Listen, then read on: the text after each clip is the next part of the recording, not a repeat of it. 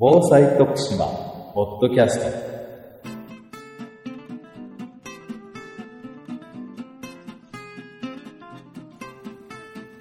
徳島県がお届けする防災徳島ポッドキャスト。今週も防災に関するさまざまな話題についてゲストをお迎えしてお話を伺います。今日は愛媛県西条保健所長の竹之内直人さんにお越しいただいています。竹之内先生よろしくお願いします。よろしくお願いします。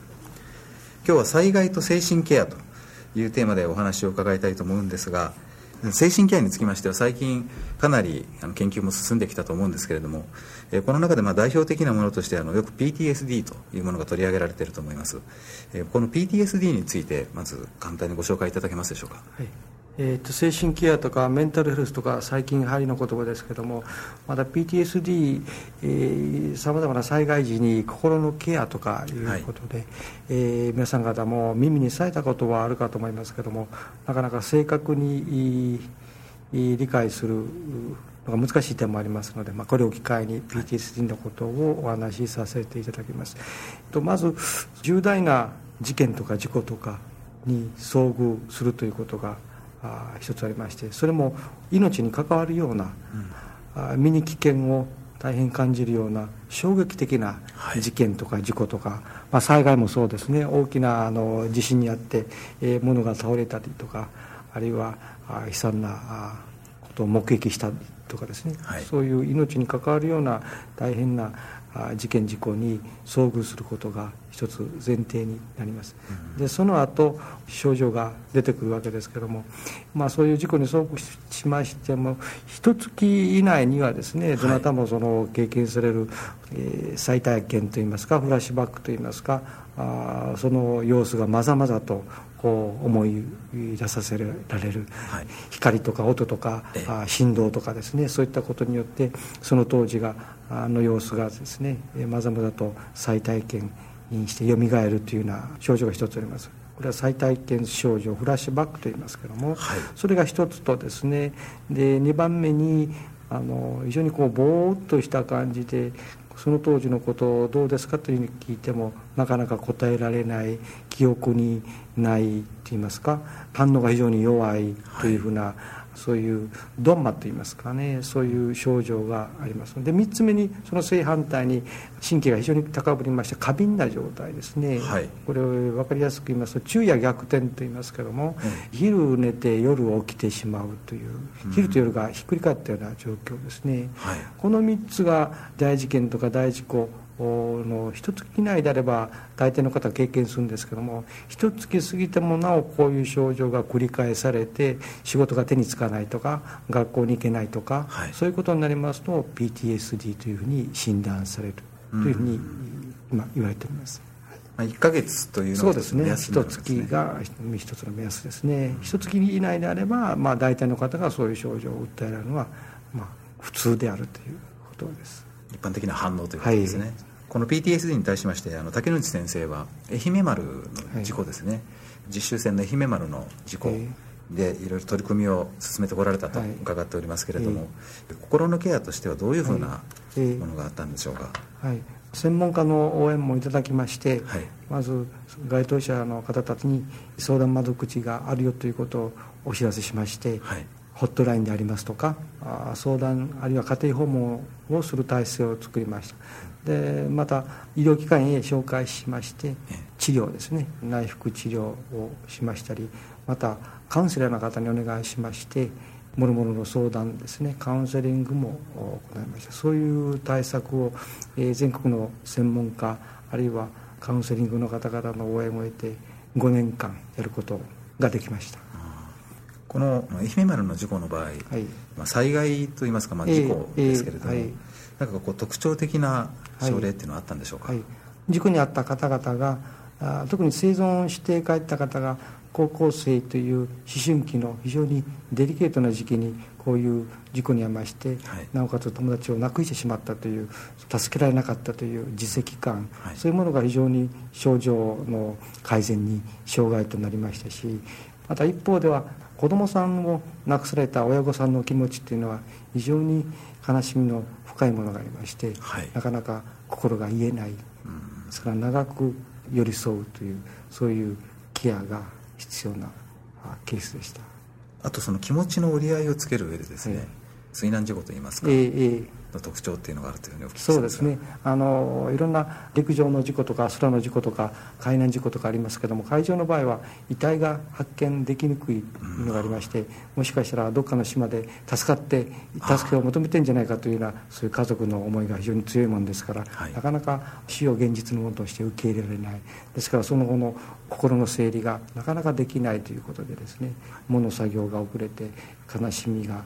持続するというのが他の事故と違う点だというふうに聞いております。この心のケアにつきましてはマスコミへの対応というものも一つポイントになると伺ってるんですが、はい。はい、あのマスコミの方々の協力を得ることができまして事故の正確な情報であるとか、はい、生きて帰った方とか遺族の方々のこの回復状況を正確に市民の方にお伝えすることができまして大変ありがたかったと思います。また一方では個別の取材がつい加熱したこともございましてそのことによってメンタルな PTSD の回復が遅れるんじゃないかというふうに危惧したこともございますけどもそういう時にマスコミの方々とあの協定を結びまして、はい、個別取材加熱にならないようにとかそういったことを守っていただきましたこと大変喜んでおります。あとですねこの PTSD というか心のケアにつきましては、え支援をする側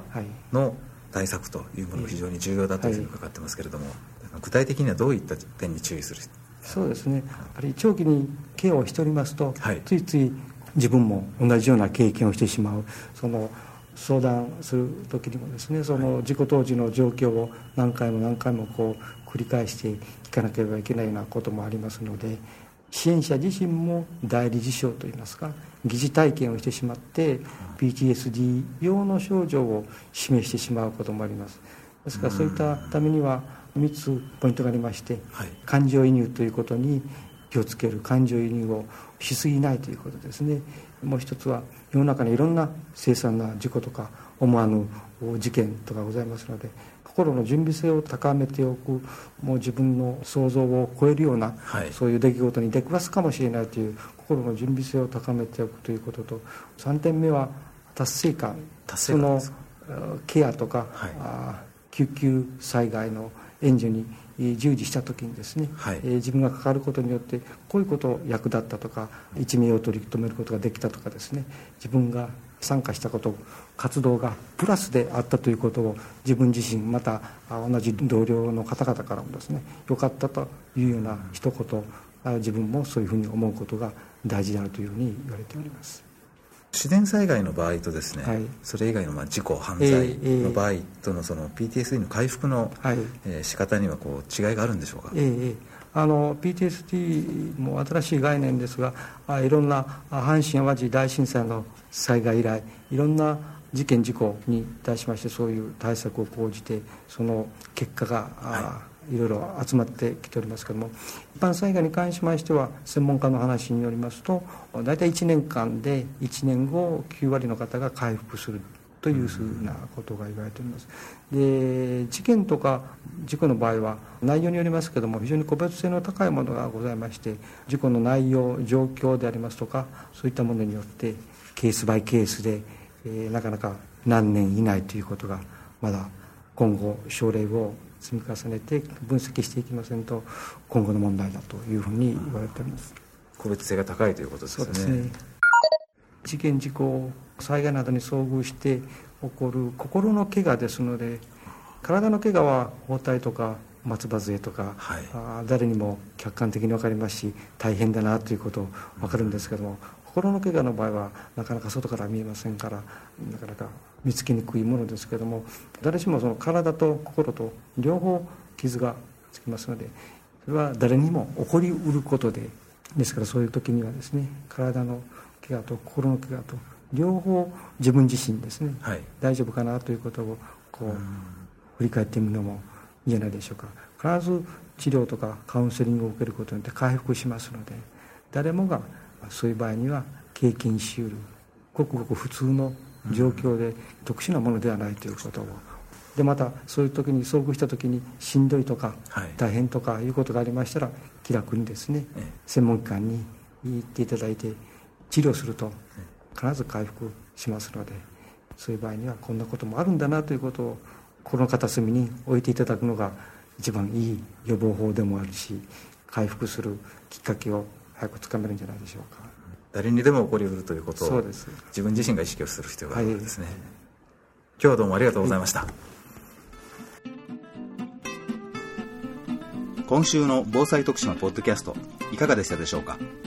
この番組は徳島県のポータルサイト安心徳島と iTunes ストアからお送りしています。来週もまたお聴きください。